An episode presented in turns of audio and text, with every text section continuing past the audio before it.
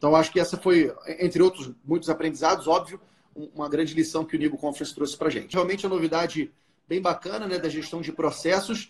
E, e para mim é um sinal, você, empresário contábil que está do outro lado, se você ainda não tem um sistema de gestão de processos, está na hora de você ter.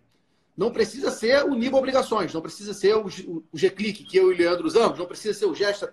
Cara, seja o que for, pode ser o Excel, pode ser o Trello, você precisa de um sistema de gestão de processos.